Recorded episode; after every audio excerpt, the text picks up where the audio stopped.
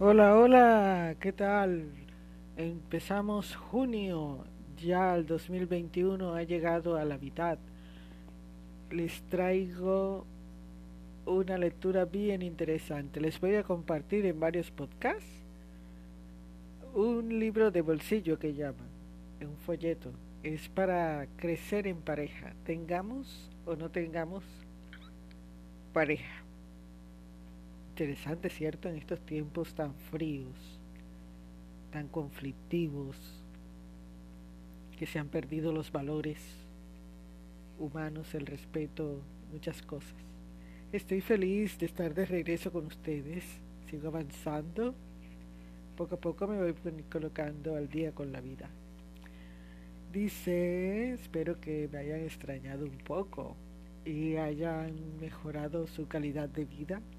Los que están aquí, escuchándome, siguiéndome, eh, apoyándome con los podcasts, la información que tengo para compartirles a ustedes, porque saben que como dice el trailer, mi meta es concientización del cuidado del cuerpo, para que mi historia de vida y la de mi señora madre en la salud y mi historia de vida del estrés, a raíz de la salud de mi señora madre, no se vuelva a repetir nunca más, porque hay situaciones y hay enfermedades que se pueden evitar.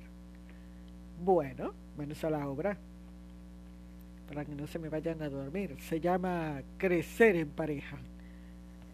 El autor es el padre Manuel David Arcila. Es un folleto que es de Ediciones Paulinas, mi hermoso país Colombia. Dice Crecer en pareja. En la introducción dice, ah, este ejemplar, es la cuarta reimpresión y es del 2013.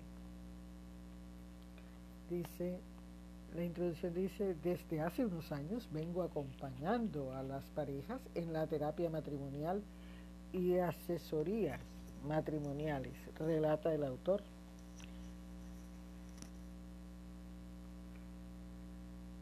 La asesoría espiritual esta es para mí una experiencia maravillosa porque encuentro que como sacerdote puedo acompañar e iluminar la vida de muchas parejas, dejando que Dios sea el centro de sus vidas.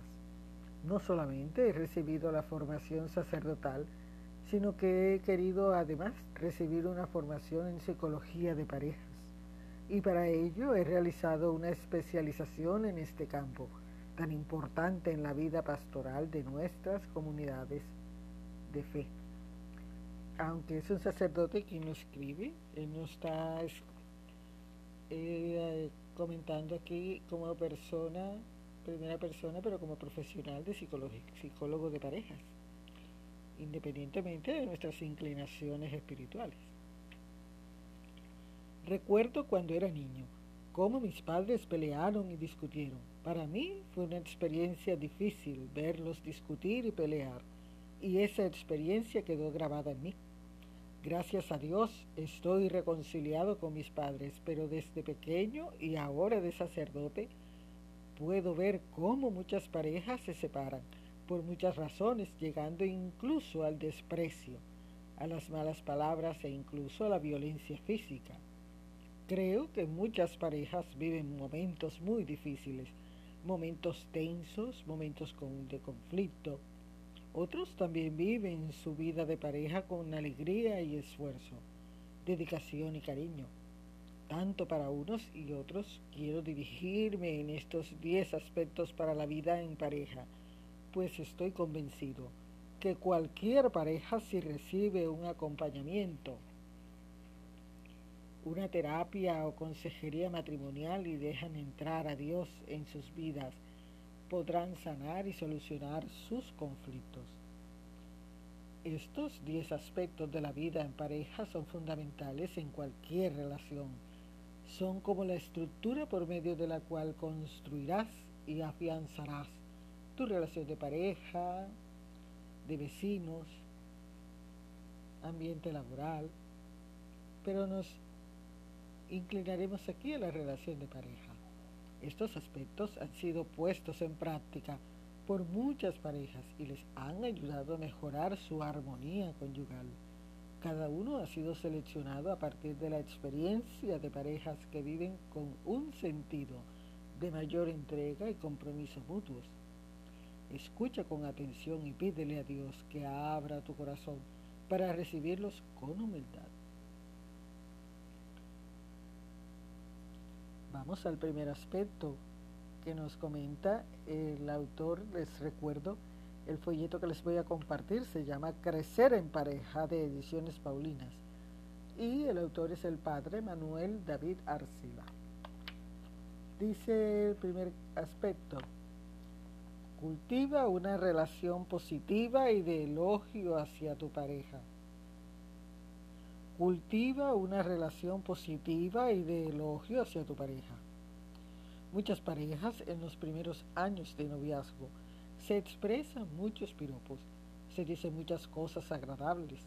Los años de noviazgo son una experiencia que se recuerda con mucha satisfacción.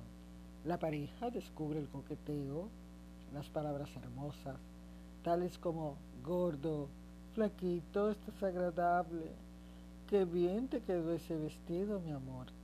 Qué agradable es tu sonrisa, mi vida. Son piropos o elogios que hacen que el amor vaya creciendo. Llega la etapa del matrimonio, que es una experiencia inolvidable para toda pareja. Y esos momentos de elogio y aprecio positivo son fundamentales para cada pareja. ¿Y qué pasa? Empiezan a ver como obvios estos elogios y no creen necesario cultivarlos. Saben, por ejemplo, que su pareja cocina bien y en el noviazgo y en los primeros años de vida en pareja se elogiaba la preparación de los alimentos o porque se vestía de manera agradable y creen que esto ya es costumbre ya lo ven como un hábito y no creen necesario seguir cultivando ese aprecio positivo. Pero todo ser humano necesita estímulo, necesita que lo elogien, que lo estimulen precisamente sus cualidades, sobre todo cuando nos sentimos mal o deprimidos, situación que pasa en la vida en pareja. Uno quiere escuchar que su pareja le dice, por ejemplo, mira, estoy contigo. O ayer vi cómo atendiste a los niños y eso me agradó mucho. O quizás, gracias porque tú me pudiste esperar. Gracias, mi amor, porque anoche, cuando llegué tarde, me tenías la comida preparada. Son pequeños detalles, son pequeñas píldoras de elogios que es importante cultivar para poder tener un sentido de satisfacción en la vida de pareja. Pero, ¿qué pasa con muchos matrimonios? Que se acostumbran a ver las cualidades de la pareja y entonces no se las dicen mutuamente. Infortunadamente muchas parejas hacen lo contrario. Empieza la crítica y la negatividad. Solo ven los puntos negros, los defectos.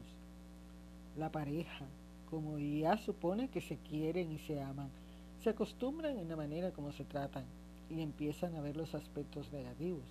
Por ejemplo, mira, tú no sabes cocinar, te quedó mal esa comida le dice el esposo a la esposa. Durante toda la semana cocinó bien, pero por ese plato mal preparado, juzga a su pareja de manera negativa, incluso levanta la voz y saca a relucir aspectos negativos de su cónyuge. Porque una vez llegó tarde, de pronto la esposa puede decir, mira, ya aquí te estoy esperando y tú siempre llegas tarde, eres un impuntual y empieza la crítica negativa. Tú no te sabes vestir. Tú eres una persona que no sabes apreciarme.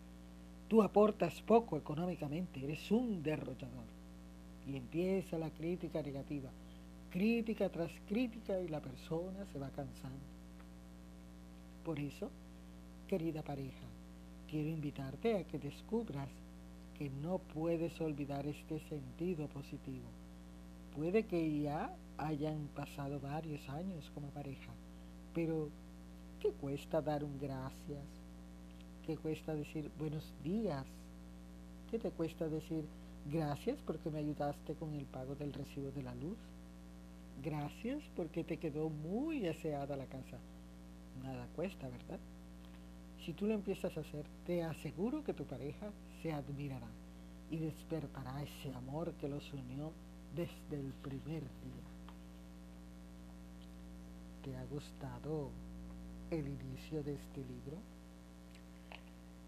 ¿Te interesan los otros aspectos que comenta el sacerdote? ¿Sabes? Es un libro muy interesante. Es un folleto que nos invita a reflexionar, a meditar, a reinventar la relación de pareja, a volverse a enamorar. Yo en lo personal no concibo la idea de que entre la rutina en la relación. ¿Saben que mata el matrimonio? ¿Saben que mata el amor? ¿Saben que deteriora el respeto? Eso mismo, la rutina. El asumir que ya la otra persona lo sabe. Oh, es que hay que pasar de enamorada cuando nos casamos a enamoradora. Hay que pasar de enamorado a enamorador, siempre a la esposa, porque la escogió, porque esa era la mejor para ella, porque esa era la que le quitaba los dolores. Entonces la tarea de para hoy, a volver a coquetearle a nuestra pareja.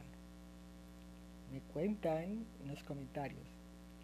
Soy Nadine Viana, desde Barranquilla, Colombia.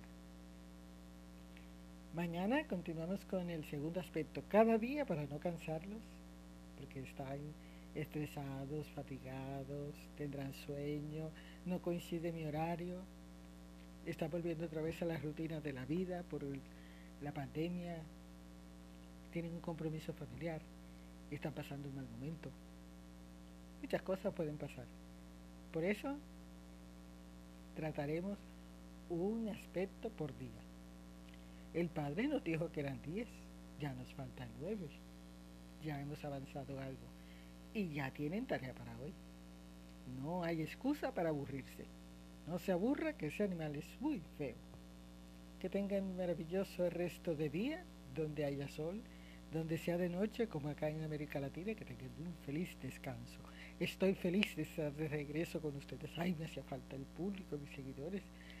Seguir con este proyecto de vida que tengo, de concientizar el cuidado del cuerpo. Cuídense mucho. Nos vemos mañana. Ciao.